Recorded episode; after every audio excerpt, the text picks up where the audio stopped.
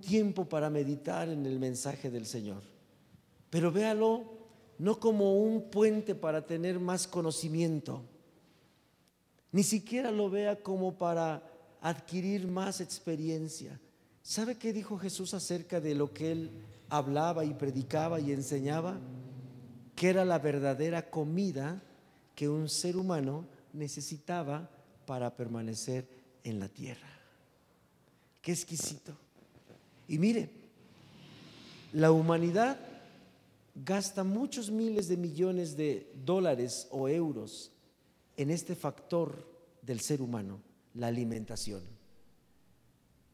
Hay gente que dedica su vida entera para convertirse en chef o master chef, sin que suene comercial.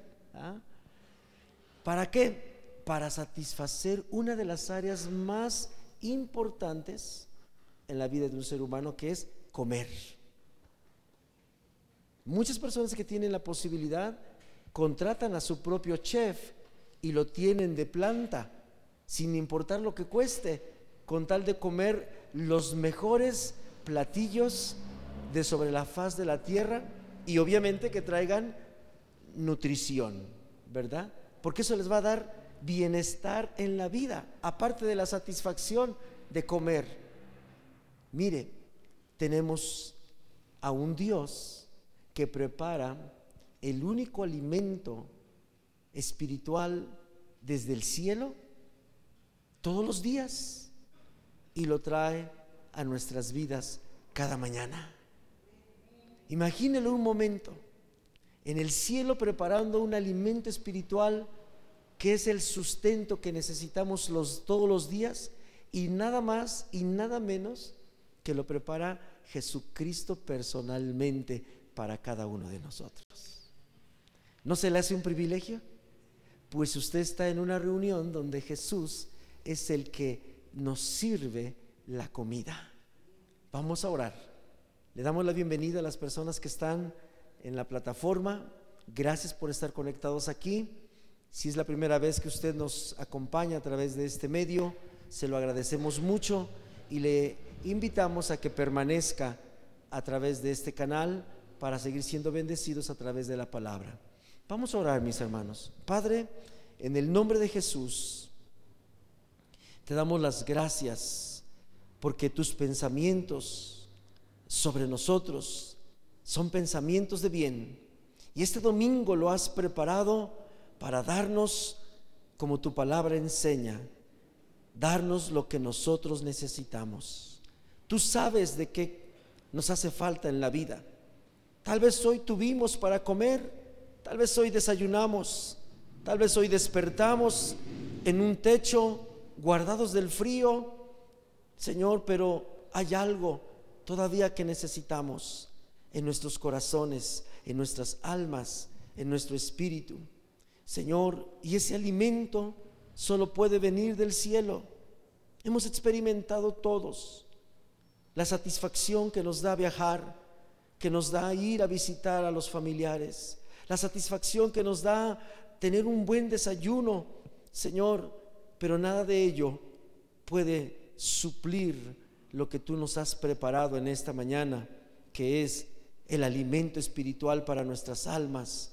Señor, oramos para que este tiempo tu Espíritu Santo nos hable, tu Espíritu Santo hable tu palabra a nuestros corazones y nos enseñe. Abrimos nuestro corazón para ti, Señor. Y con fe estamos dispuestos a escucharte.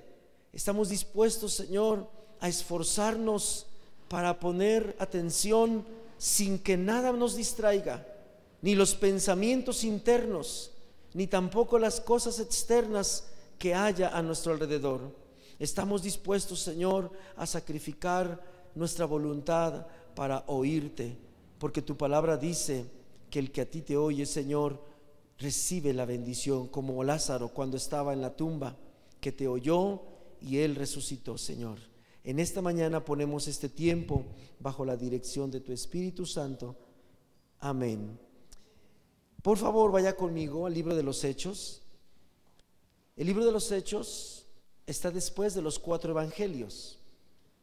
El libro de los Hechos representa la continuidad de lo que Jesús, como Dios, está haciendo en la tierra, pero ahora ya no por medio de su propio cuerpo, ya no por medio de su propia persona.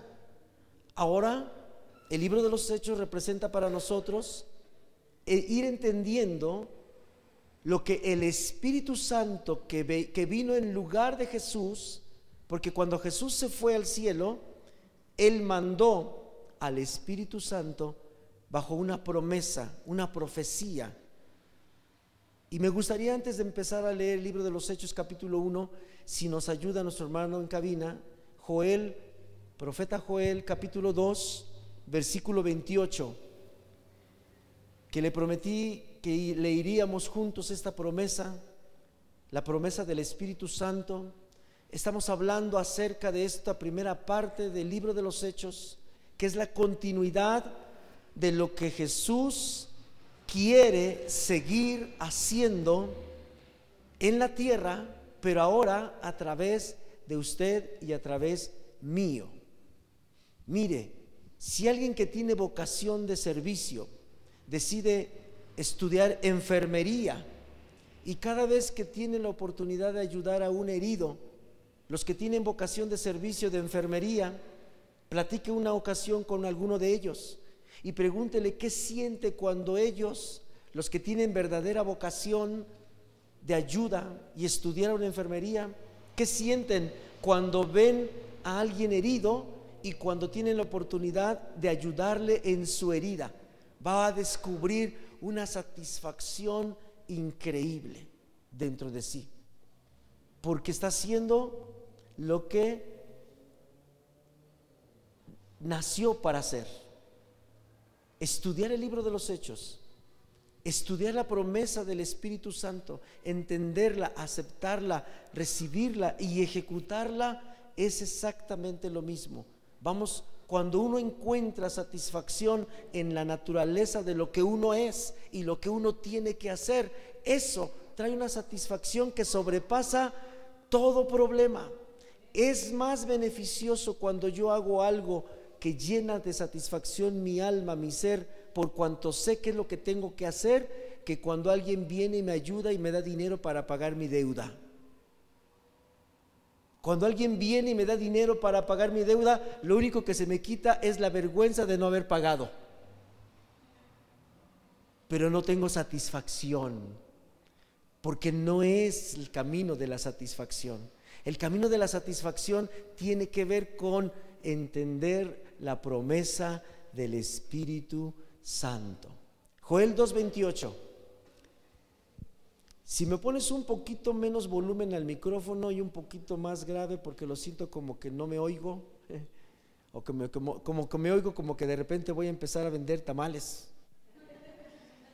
Y si alguno tiene hambre, le voy a poner en tentación de comer. Joel 2.28.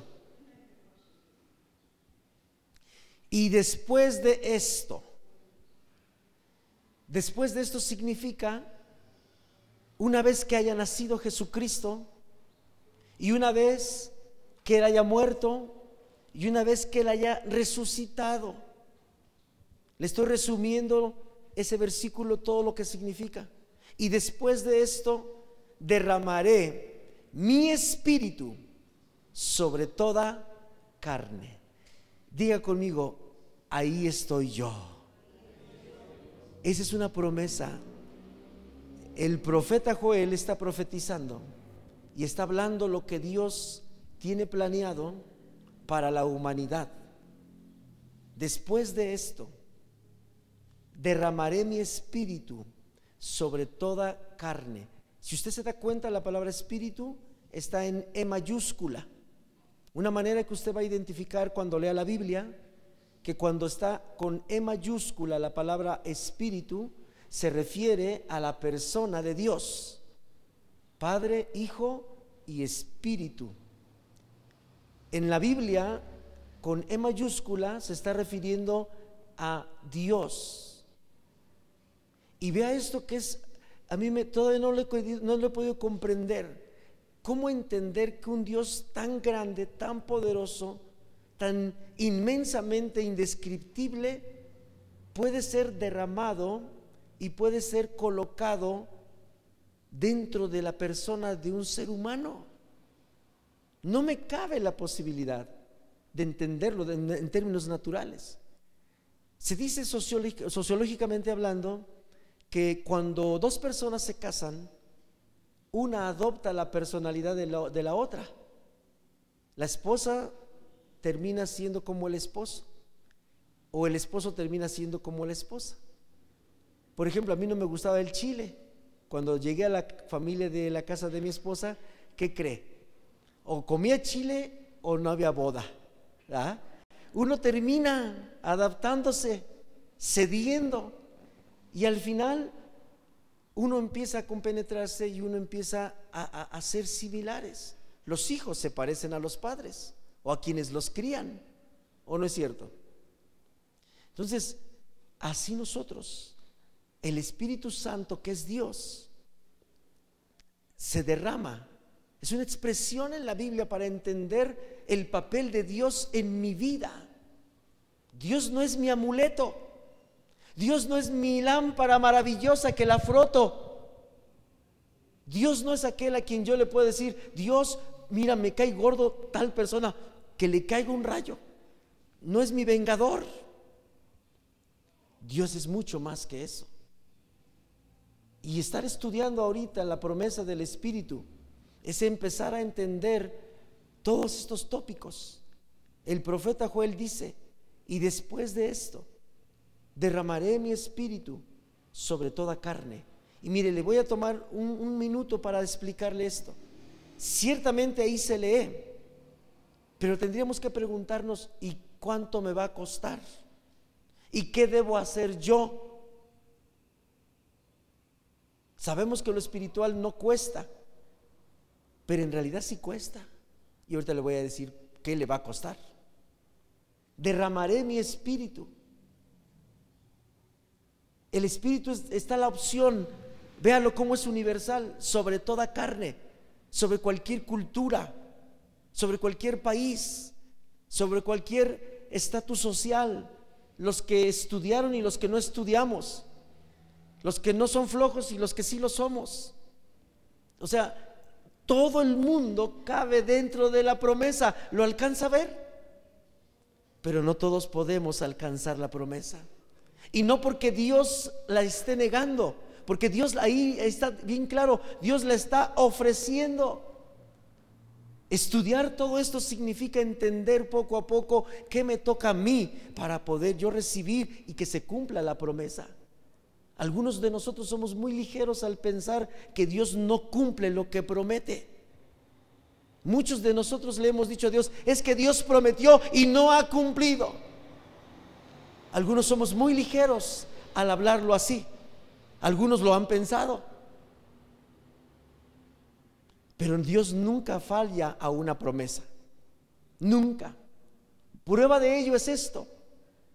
Dios derramaría el Espíritu Santo sobre toda carne, porque antes era derramado solo sobre ciertos hombres llamados profetas y sobre ciertas mujeres llamadas profetizas. Pero ahora la opción está para todos. Sigo leyendo.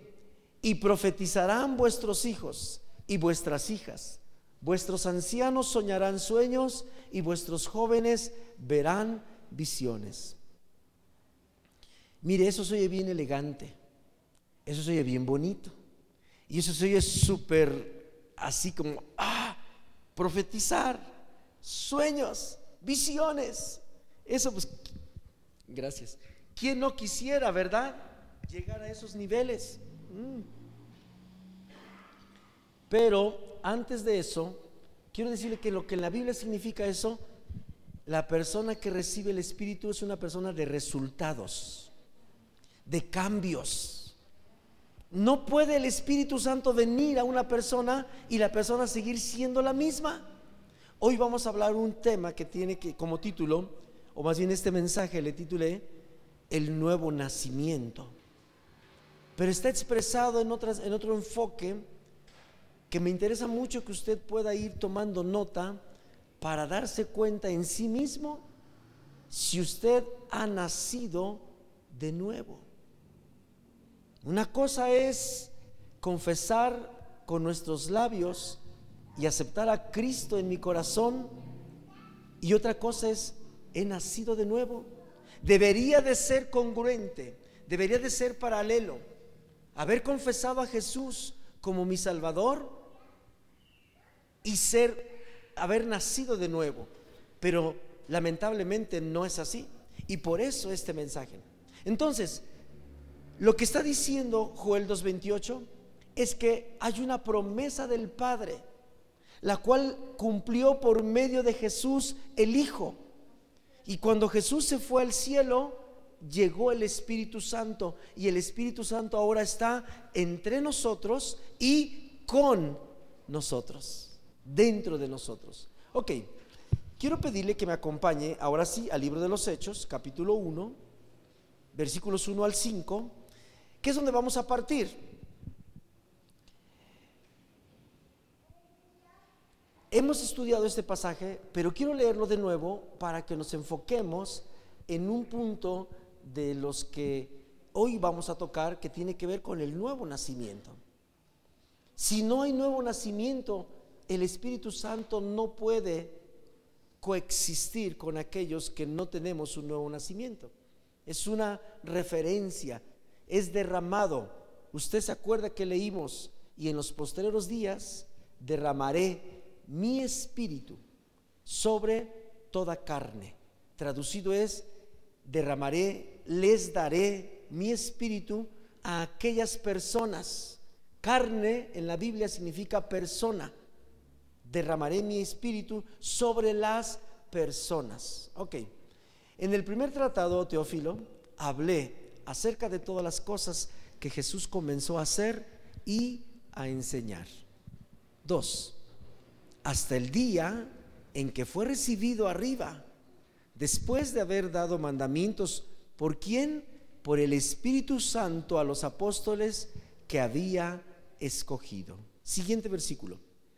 A quienes también, después de haber padecido, se presentó vivo con muchas pruebas indubitables, apareciéndoseles durante 40 días y hablándoles acerca del reino de Dios. Cuatro y estando juntos, les mandó que no se fueran de Jerusalén, sino que esperasen, ¿qué dice aquí? La promesa del Padre, la cual les dijo, oísteis de mí. Usted ya sabe a qué promesa estaba hablando Jesús, a qué promesa se está refiriendo, a la que acabamos de hablar ahorita, la promesa de derramar su espíritu sobre cualquier persona y sobre todas las personas. Ok, el 5 para cerrar la cita bíblica. Porque Juan ciertamente bautizó con agua, mas vosotros seréis bautizados con el Espíritu Santo dentro de no muchos días. De aquí quiero explicarle un poquito esto para saltar a una historia que es la base sobre la que quiero desarrollar este mensaje. Aquí se utiliza, en Joel se utilizó la palabra derramar, ¿se acuerda? En los posteriores días derramaré mi espíritu. Joel utiliza la palabra derramar y en este pasaje el evangelista Juan usa la palabra serán bautizados. Los que han experimentado el bautismo en agua, que por cierto Pronto vamos a tener bautizos. ¿Cuántos dicen amén? Ahorita vienen los anuncios interesantes. ¿ah? Ser bautizado tiene que ver con ser bautizado por inmersión, no por aspersión. Aspersión es regar el agua así, como dice mi nieto. Abuelo, abuelo, chispitas. Y me hace así, ¿no? Chispitas. Y ya, me moja. Pero el bautismo debe ser por inmersión. Inmersión significa como cuando usted mete la jícara a su tambo de agua para cuando lava los trastes o lava la ropa, que usted mete la jícara por completo hasta el fondo para que vuelva a sacar. Cuando uno se sumerge al agua ¿está mojado o no está mojado? ¿Se moja todo o no se moja todo?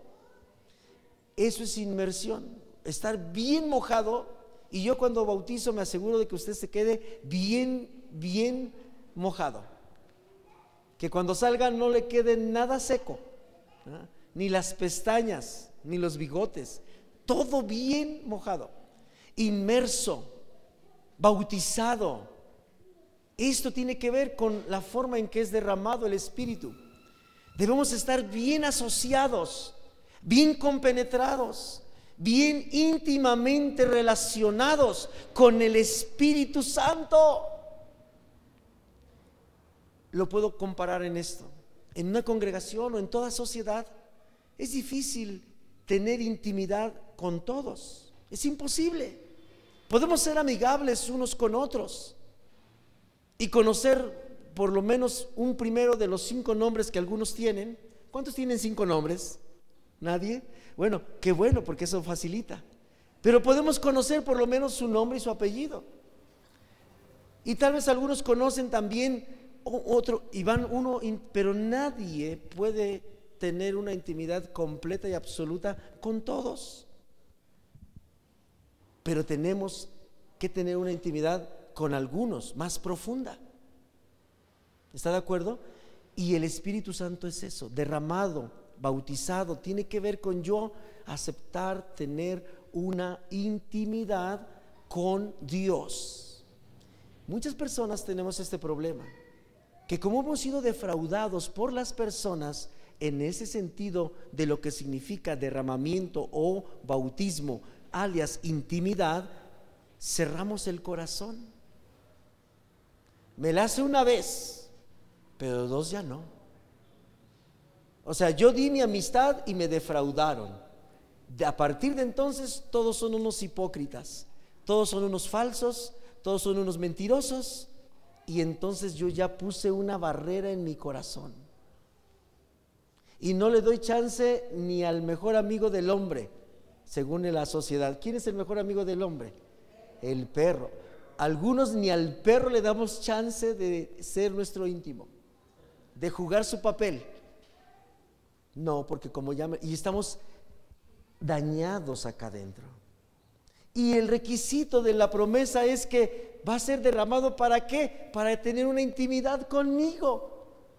Y estamos cerrados a la intimidad con alguien más. No queremos que nadie sepa cuando yo estoy contento ni enojado, ni triste, ni nada. Mucho menos que sepa cuando tengo dinero porque me va a pedir que lo invite una coca. ¿Ah? Nos cerramos. Pero el derramamiento, el bautismo, tiene que ver con tener intimidad con el Espíritu Santo. Así que yo le invito a que si usted tiene en su corazón algo de esto que acabo de mencionarle, hoy es un buen día para abandonar esa experiencia que usted ha vivido.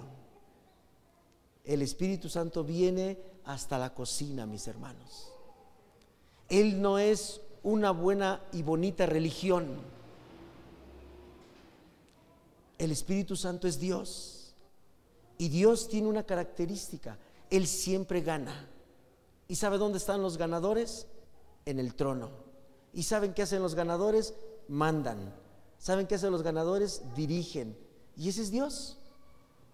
Ese es el Espíritu, la promesa del Espíritu. Él quiere derramarse en nosotros, Él quiere bautizar, que estemos íntimamente relacionados con Él para que empiece a haber cambios. Ok, esa es la introducción, ya me, ya amplié un poquito, ¿verdad? Quiero llevarlo al primer pasaje que es el, el libro de Juan, el Evangelio de Juan, capítulo 1, no, capítulo 3, perdóneme capítulo 3. Esta historia algunos la han leído, tal vez otros no. Si es la primera vez que usted lee o escucha esta historia, le pido que ponga toda su atención posible. Y si usted ya es más de una vez que la escucha, le pido el doble de atención, porque si no, no va a descubrir lo que en esta mañana Dios quiere hablarle.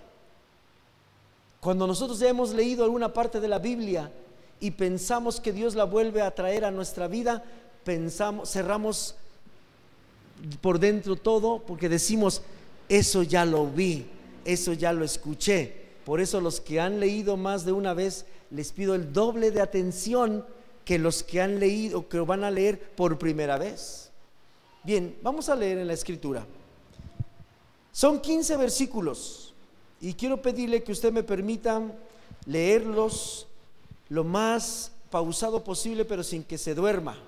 ¿Cuántos prometen no dormirse? Los que no levantaron la mano ya se durmieron, está bien, no hay problema. Juan capítulo 3, versículo 1 dice, había un hombre de los fariseos que se llamaba Nicodemo, un principal entre los judíos. Este vino a Jesús de noche y le dijo, Rabí, sabemos que has venido de Dios como maestro, porque nadie puede hacer estas señales que tú haces si no está Dios con él. Respondió Jesús y le dijo, de cierto, de cierto te digo, que el que no naciere de nuevo no puede ver el reino de Dios. Diga conmigo esa frase, el que no naciere de nuevo no puede ver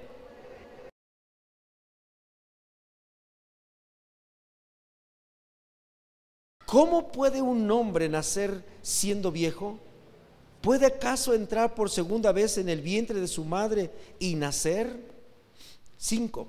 Respondió Jesús, de cierto, de cierto te digo, que el que no naciere del agua y de espíritu, no puede entrar en el reino de Dios. Diga conmigo la frase, el que no naciere de agua y del espíritu, no puede entrar en el reino de Dios. Leo el versículo 6. Lo que es nacido de la carne, carne es. Y lo que es nacido del espíritu, espíritu es. Versículo 7. No te maravilles de que te dije, os es necesario nacer de nuevo.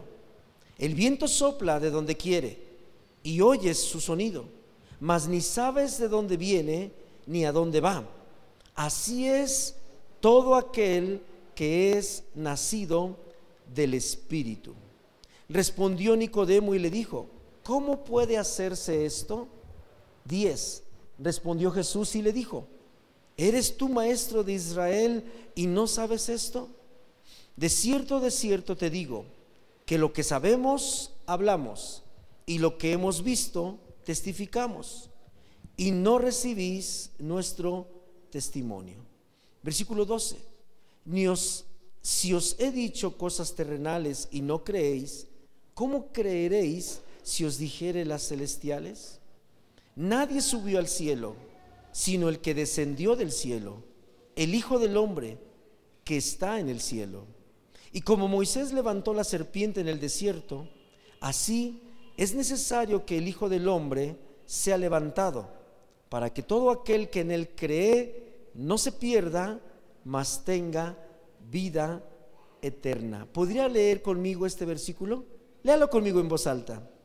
Para que todo aquel que en él cree no se pierda, mas tenga vida eterna. Qué hermoso. Quiero pedirle que nos concentremos en algunos puntos de esta historia. Esta es una historia de una plática entre Jesús y un hombre adulto mayor con una responsabilidad importante en el pueblo de Israel y con un conocimiento de la ley bastante amplio, pero que no entendía cómo era o cómo funcionaba el cumplimiento de las promesas de Dios, en particular la promesa del Espíritu Santo. Y aquí en este diálogo vamos a encontrar cosas muy importantes. Dentro de comprender la promesa del Espíritu Santo, que es el contexto que estamos viendo ahorita en el libro de los Hechos, le vuelvo a poner en contexto para poder continuar. Estamos entendiendo que el libro de los Hechos es la continuación de lo que Dios a través de la persona de Jesús quiere seguir haciendo en la tierra. Pero ahora Jesús ya no está físicamente. Ahora usted y yo somos los representantes de Jesús en la tierra para hacer lo que el Padre le mandó hacer a Jesús en la tierra. Eso en la Biblia se llama, somos colaboradores de Dios en la tierra. Pero no puede suceder si no es derramado el Espíritu Santo en nosotros. Si no somos bautizados por parte de Dios con el Espíritu Santo. Y parte de lo que nosotros necesitamos comprender para que se cumpla la promesa, porque ¿cuántos todavía creen que si Dios prometió derramar el Espíritu sobre toda carne, ¿cuántos creen de verdad que usted es candidato a esa promesa? ¿Usted cree que es candidato? Piense en sus errores, piense en sus debilidades, piense en sus deficiencias y contéstese no como mirando eso, sino por cuanto el Padre lo prometió. ¿Usted cree que Dios ignora la clase, digo yo para mí, la clase de cucaracha que soy yo?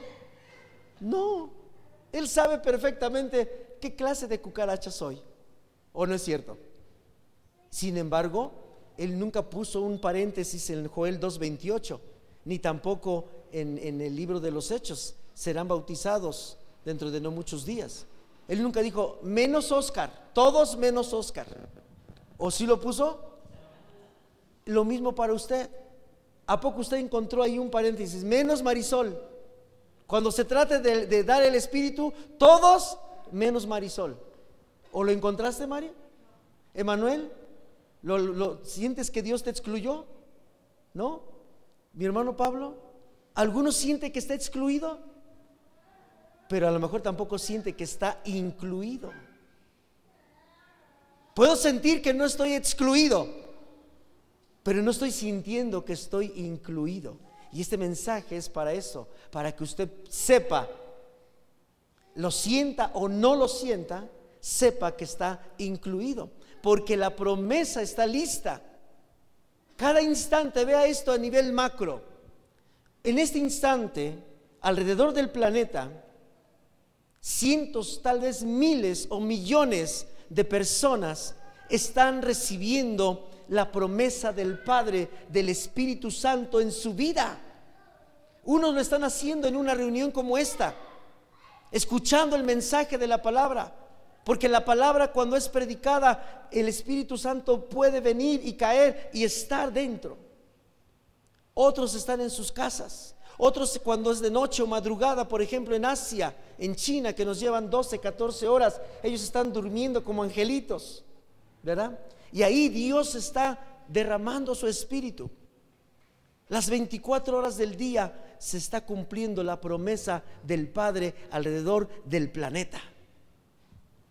¿Y qué está pasando? La historia de Nicodemo es una historia sumamente importante para entender ese derramamiento del Espíritu Santo, para tener, no, no hay nada mejor como prueba que la propia vida de uno. Mire, ahí está Nicodemo, un hombre religioso, un hombre que llevaba más de 80 años viviendo piadosamente, sí, porque trataba de respetar la ley, pero al final era un hombre religioso. Al final su vida era un círculo de ritos y patrones que a Dios no le agradaron al final y que Dios a través de Jesús estaba pidiendo que se terminara esa manera de buscar a Dios. Y Nicodemo escucha a un hombre llamado Jesús hablar y predicar el cumplimiento de la ley en su manera de ser, en su manera de vivir. Y de ahí que la importancia de saber todo lo que Jesús enseñó y está plasmado en los evangelios. Porque la manera en la que el ser humano tendríamos que buscar a Dios ahora tenía que ser por medio de las enseñanzas de Jesús. Y eso trae un concepto en la Biblia que es el que estamos viendo ahorita. Eso se llama nuevo nacimiento. La expresión en la lectura que hicimos en Juan capítulo 3 de la historia de Nicodemo, cuando Jesús le dijo, es necesario nacer del agua y del espíritu para que puedas ver el reino de los cielos. Esa expresión del agua y del Espíritu es el punto central, como una experiencia necesaria para entender cómo se derrama el Espíritu y cómo es que Dios nos bautiza en el Espíritu y qué efecto tiene esta acción en la vida de un ser humano. El profeta Joel dijo que los que recibirían el derramamiento del Espíritu, ellos profetizarían, ellos verían visiones, ellos tendrían sueños. Pero Jesús ahora nos enseña algo sumamente importante en esta entrevista, en esta conversación, algo práctico entre personas. Y le dijo a Nicodemo, es necesario que tú nazcas del agua y del Espíritu para que puedas ver el reino de los cielos y para que puedas entrar en el reino de los cielos. En este pasaje se utilizan las dos frases, ver el reino y entrar en el reino. Uno puede ver de lejos, ¿sí o no es cierto? Ah, mira, allá está la presa. Uno está a 15 kilómetros de, de distancia y que dice, ah, mira, allá está la iglesia Fuentes La Presa. Una cosa es saber y ver y otra cosa es entrar. Son dos cosas diferentes. Esta historia nos enseña para meditar en esta relación Dios-hombre. Creador y creación. Quiero llevarlo para pasar a otros pasajes. Vamos a, recapitular textualmente. Acompáñeme a Juan, capítulo 3, donde estamos. Versículo 3. Juan 3, 3. Respondió Jesús y le dijo, de cierto, de cierto te digo, el que no nace, el que no naciere de nuevo, no puede ver el reino de Dios el que no nace de nuevo. Esto es importante. Poniéndolo en otro contexto, mis hermanos, haciéndonos una pregunta, ¿necesito o no al Espíritu Santo? ¿Es importante o no el Espíritu Santo? ¿Es indispensable o no? Si yo le dijera, ¿es indispensable el agua en la vida humana? ¿Usted qué me diría?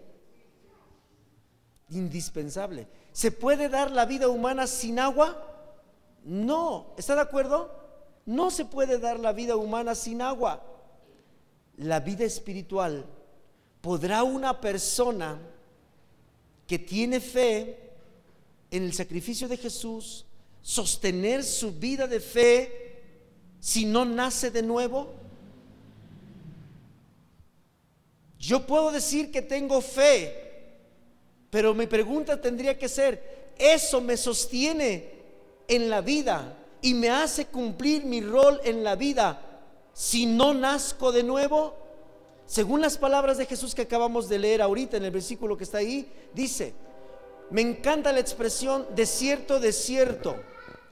Es como decir, es verdad absoluta.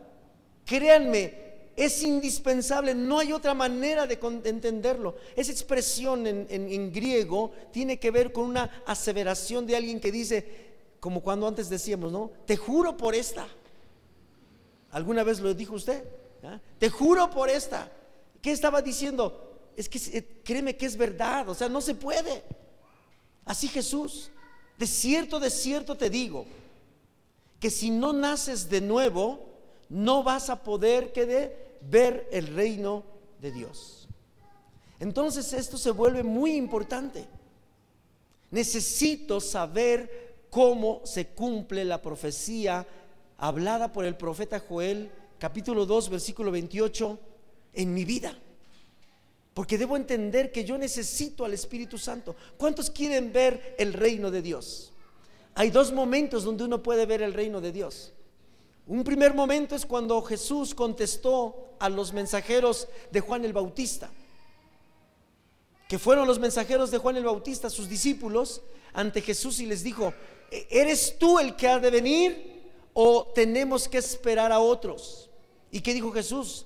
Vayan y díganle a Juan, los ciegos ven, los mudos hablan, los paralíticos comienzan a caminar y a los pobres es anunciado el Evangelio. El reino de Dios consiste en ello. Ver el reino de Dios es ver lo sobrenatural de Dios en la tierra. ¿A usted le gustaría ver ciegos ver? ¿Mudos hablar?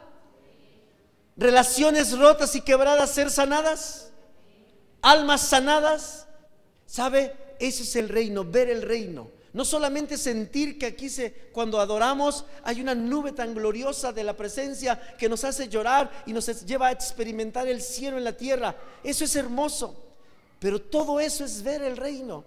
Yo nunca voy a poder ver el reino es más, cuando uno no ha nacido de nuevo, es capaz que uno ve un milagro enfrente de sí. Uno ve ahí cómo un pie puede ser extendido, cómo puede ser puesto un riñón, cómo puede resucitar un muerto y uno decir, quedarse así, ¿eh?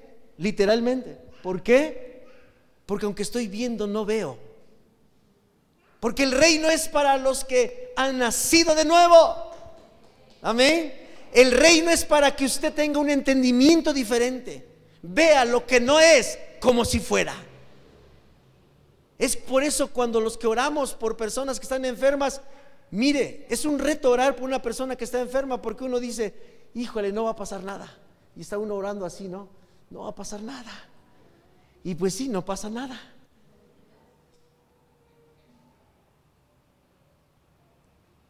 El nuevo nacimiento. Jesús dijo, es necesario que nazcas de nuevo.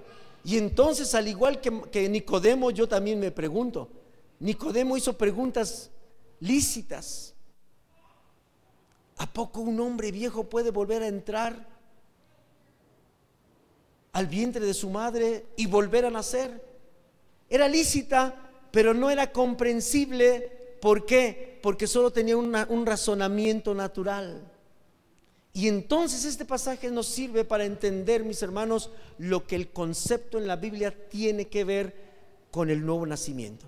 El nuevo nacimiento tiene que ver con los cambios de persona que un ser humano debe experimentar por el hecho de que haya llegado Jesús a su vida.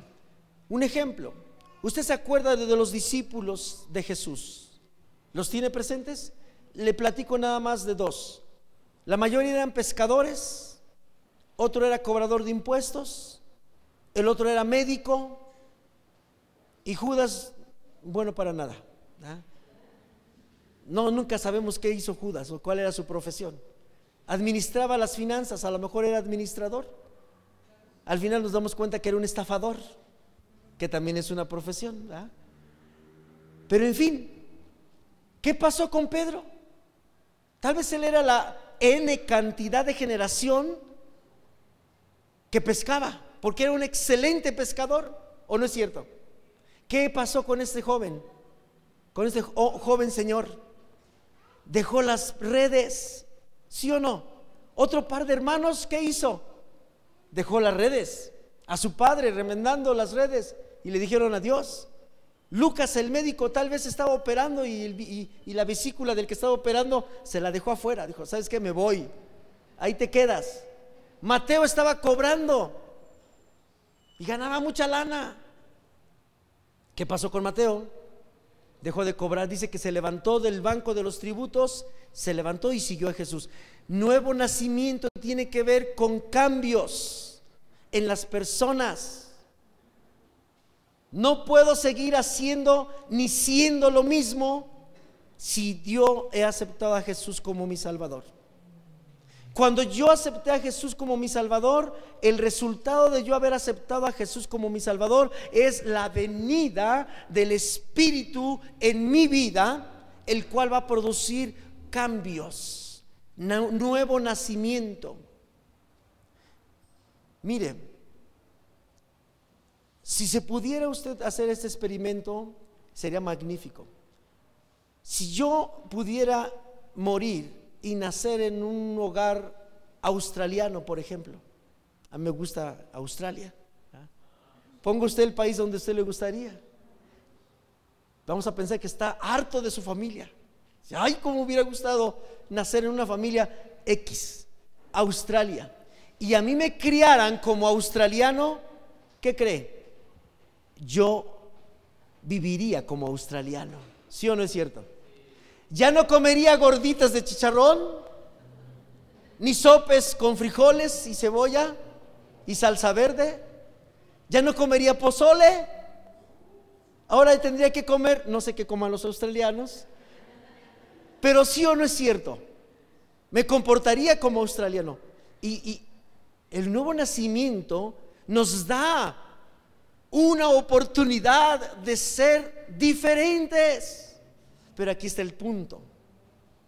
Si yo me llevo a un niño nacido en México y lo crío en Australia, tiene esa oportunidad. También, aunque traiga genes mexicanos, tiene la oportunidad de ser educado con la cultura de Australia.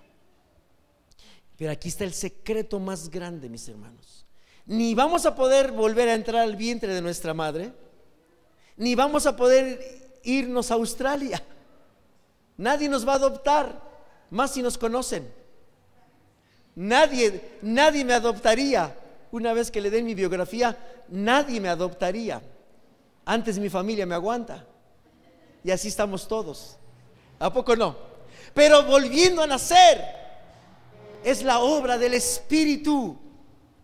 Es necesario que nazcas de nuevo. ¿Cómo? A través del agua y del Espíritu. Es decir, el agua tiene que ver con un ritual judío que tenía que ver con la purificación. Y la purificación tenía que ver con dejar de hacer cosas que afectaban mi vida, dejar la maldad. ¿Para qué? Para que yo pudiera obtener el lavamiento físico en mi cuerpo como un símbolo de mi decisión interna de dejar de hacer lo malo. Y sabe ese ritual de lavamiento con el agua uh, se acababan tinajas de agua. ¿Alguna vez le ha pasado que se siente tan pecador que quiere estar nada más abajo del agua, que le caiga el agua como 50 minutos? Se acaba el primer tinaco y luego el segundo y luego el tercero y luego la cisterna. Y usted deja, no se puede sentir limpio. Pero mientras está abajo del agua, siente que, ay, eh, ay, ya, ya estoy más, ya, ya, ya, ya, ya. Pero pasan dos horas, tres horas, un día, una semana y vuelve otra vez la culpabilidad. ¿Sabe? El nuevo nacimiento se experimenta así. Es necesario que nazcas del agua y del espíritu. Del agua tiene que ver, tiene varias interpretaciones, pero una de ellas tiene que ver con este ritual de el proceso de renovación, de restauración, de limpieza, de purificación, donde nosotros no podemos hacer eso por nuestras propias fuerzas.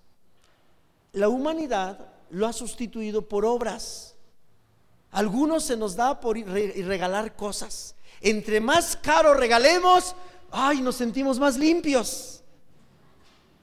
Como que ahora sí hice algo. Como que ahora sí me lo merezco. El hombre ha intentado purificarse a través de sus acciones. No, ahora sí me voy a levantar de madrugada a orar a Dios. Y mire, usted se puede levantar todos los días durante un año a las 3 de la mañana, lloviendo, con frío, con helada, y no va a pasar nada. Lo único que va a pasar es que se va a enfriar, se va a enfermar y se va a frustrar. Si no hemos nacido de nuevo, si no dejamos oportunidad al Espíritu Santo a que desde adentro Él nos renueve, se llama regeneración. Cuando el Espíritu Santo viene, entonces cumple una función, nos convence, nos redarguye de pecado. Si yo nada más quiero cambiar una actitud, una acción de mi vida, solo para no tener problemas con la esposa, estoy frito, no he nacido de nuevo. Si yo nada más quiero que me vean que cambié para tener un lugar en una congregación, estoy frito, no he nacido de nuevo.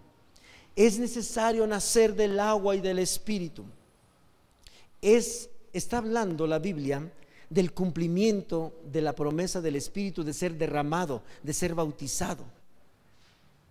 Jesús resalta la importancia de yo dejar que el espíritu venga a vivir adentro de mi corazón. Y mire, lo que puede pasar es esto.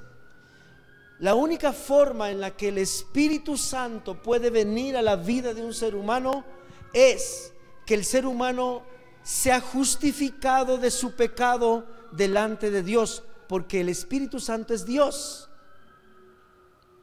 En otras palabras, la única manera en que el Espíritu Santo puede venir a la vida de una persona es que sea digna la persona de que, que el Espíritu viva con esa persona. Y sabe, nadie puede ser digno por sus propias fuerzas. Por eso se necesita primero confesar a Jesús como nuestro Salvador con nuestros labios y creerlo con todo nuestro corazón. Cuando yo hablo las palabras y le digo a Jesús, Jesús, yo te recibo como mi Salvador. Abro mi corazón y te recibo como el Señor de mi vida y te entrego mi corazón y lo hago con sinceridad. En ese momento, espiritualmente hablando, suceden dos cosas que son el punto de partida para que se cumpla la profecía de Joel 2.28. Uno, estábamos muertos en nuestros delitos y pecados, dice la Biblia. Pero al recibir a Cristo, hemos pasado de la muerte a la vida. Y dos, la Biblia dice que los que hicieron esta oración, invitaron a Jesús a su corazón, fue derramado el Espíritu Santo en sus corazones. Fuimos sellados con el Espíritu Santo de Dios. En ese momento, nuestra vida se convierte en el templo espiritual de Dios y el Espíritu Santo puede venir y estar aquí con nosotros. Romanos capítulo 8 dice, no hay condenación para los que están en Cristo Jesús. La sangre que Jesús derramó en la cruz nos cubre y lo que el Espíritu Santo ve en nosotros no es a un Oscar nacido en pecado porque venimos del pecado original. Él lo que ve es que la oportunidad de nacer de nuevo, yo la tomé. Acepté a Cristo y Él vino y me encontró digno por el sacrificio de Jesucristo, por cuanto yo creí en ese sacrificio. Y la sangre del cordero me hace que Él me vea como digno para que Él pueda venir y entrar a mi vida. La fe que yo tuve en Jesucristo. Y ahí está el Espíritu. Pero nacer del agua también tiene que ver con este otro punto.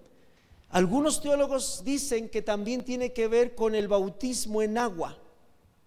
Pero ¿a qué nos lleva a entender el bautismo en agua? ¿Será que meterme a una alberca como lo hacemos aquí? ¿Eso me va a dar derecho a que el Espíritu Santo me vea bañadito? limpiecito, guapo. No. ¿Sabe cuál es el punto central de esto?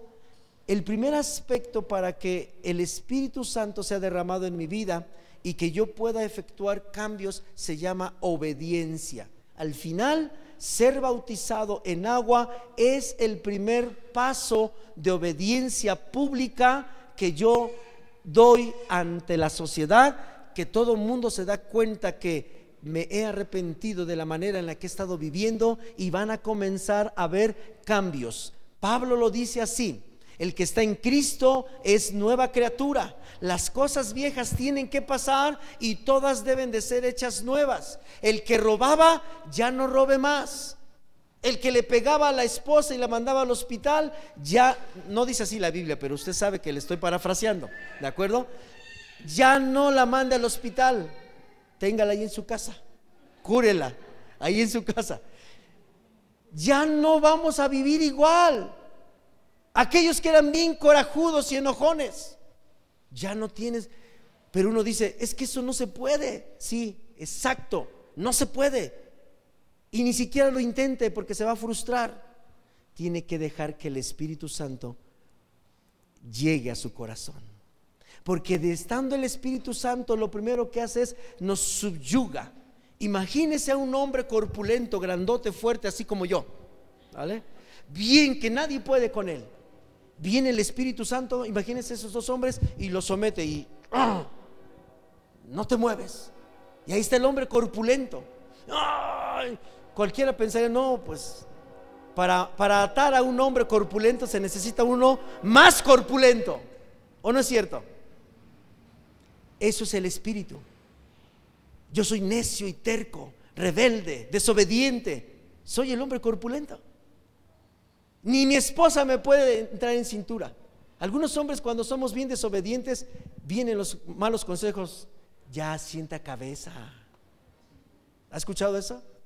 ¿Qué le están diciendo? Ya, ya, o sea, porque nadie puede. Los papás de hijos rebeldes dicen, a ver, a ver quién viene y se lleva a este hombre. A ver quién viene y se lleva a esta mujer. Ya que vaya a ser otra harina de otro costal. Pero vemos que no es así. ¿El matrimonio ayudó?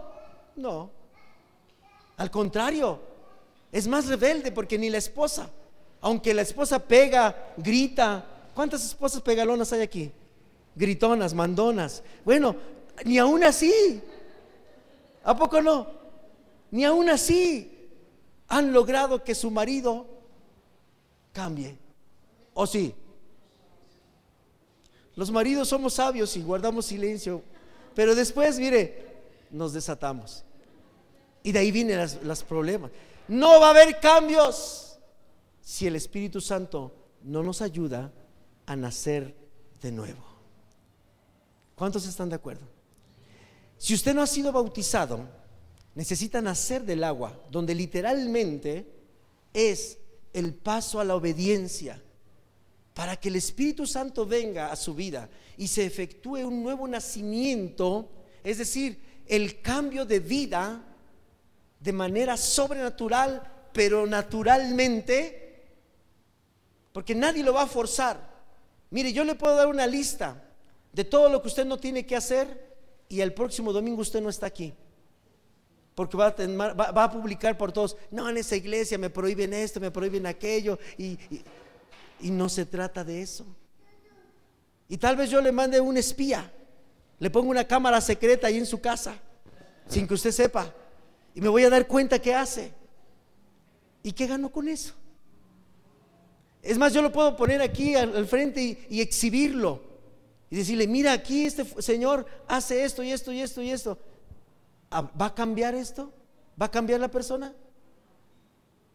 No.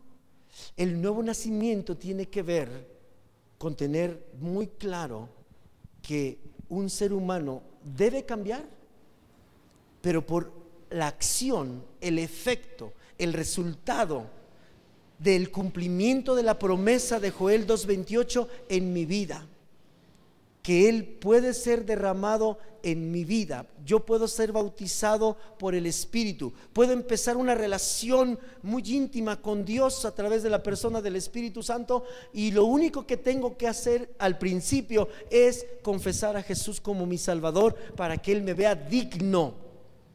Y después de esto, y aquí está ahí para terminar, no sé a qué hora se me acabó el reloj, pero pienso que ya se me acabó desde hace rato. Está bien, ya voy a terminar el secreto está aquí, mis amados hermanos.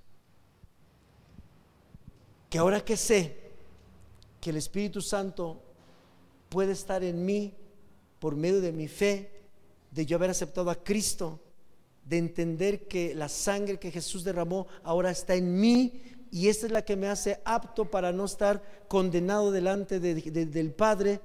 Y ahora el Espíritu se, se goza de estar conmigo a pesar de que soy una persona de lo peor, tengo la oportunidad de empezar una relación directa con Él, con el que sí puede proveerme un cambio de vida. Y con el cambio de vida, el cambio de corazón, voy a proveer una vida diferente para con los que estoy viviendo, mis hermanos.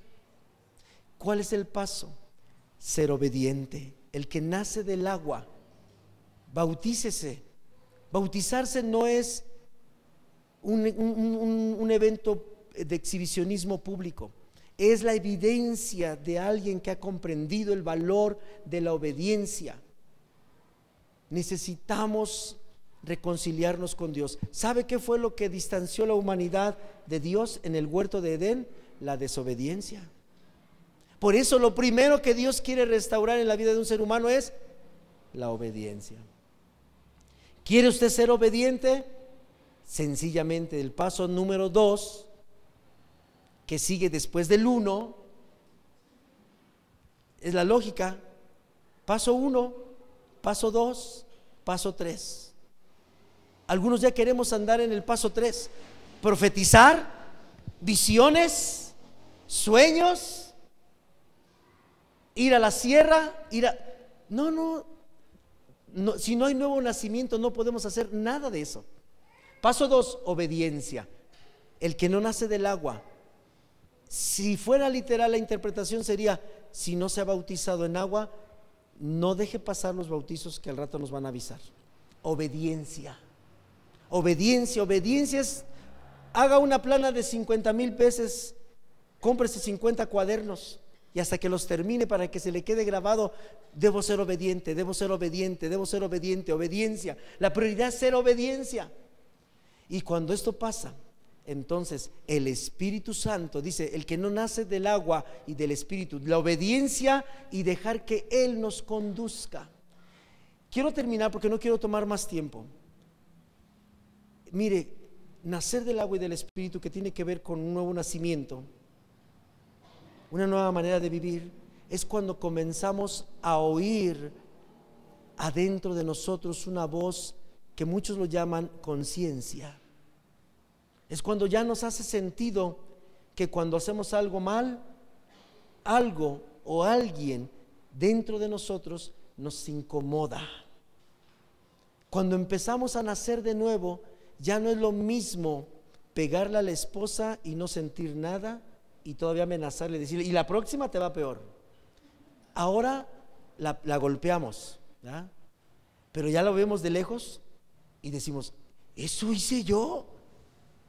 Ok, es, es el espíritu, es el espíritu que te está hablando. Es algo dentro de nosotros que se despierta. Es una comunicación interna en donde el espíritu tan caballeroso no cree que me exhibe, ¿Quién le pegó a esta mujer? No, él me hace más fuerte por dentro. Eres un desgraciado, Oscar. Pero me lo dice a mí. Y entonces cuando me habla de ese tono, yo me pongo así alerta. Es empieza a hablar el espíritu adentro de nosotros. Y si yo comienzo a oírlo, no hacerme el tonto, porque uno se puede hacer el tonto. Y, y el espíritu nunca va a dejar de hablarnos. Yo puedo poner atención o cerrar mi mente, cerrar mi corazón y decir, ah, no pasa nada. No, ese es el secreto del nuevo nacimiento.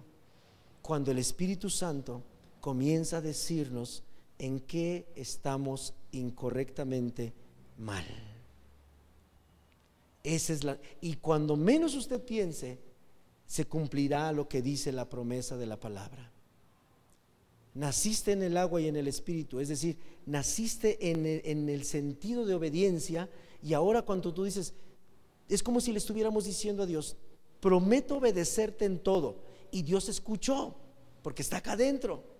Y dice, ah, ok, entonces te voy a empezar a hablar. Y empieza a hablar, y empieza a redarguir, y empieza a decir, tienes que cambiar en esto, ya no te peines de raya en medio, ahora de raya al lado. Está bien, Señor, no me gusta, pero lo voy a hacer. Ya no uses esto. Sí, Señor, a mí me encanta, pero no lo voy a hacer. Ya no hables así, que me das vergüenza. Sí, Señor, ya no voy a hablar así. Ahora voy a... Y empieza uno a corregir y a corregir. Pero quien va diciendo es el espíritu, la voz interna. Ahora, ¿cómo escucho a Dios internamente? Necesito forzosamente leer la Biblia para que Dios pueda hablarme a través de su espíritu. No se imagine que un día va a estar esperando el camión y de repente vas a escuchar así como, como que su nombre, Oscar, tienes que dejar de pegar a tu esposa. Eso no pasa. Tampoco espere que un día alguien venga a su casa y le diga, soy el profeta XXXX. Y vengo desde Rusia a decirte que tú...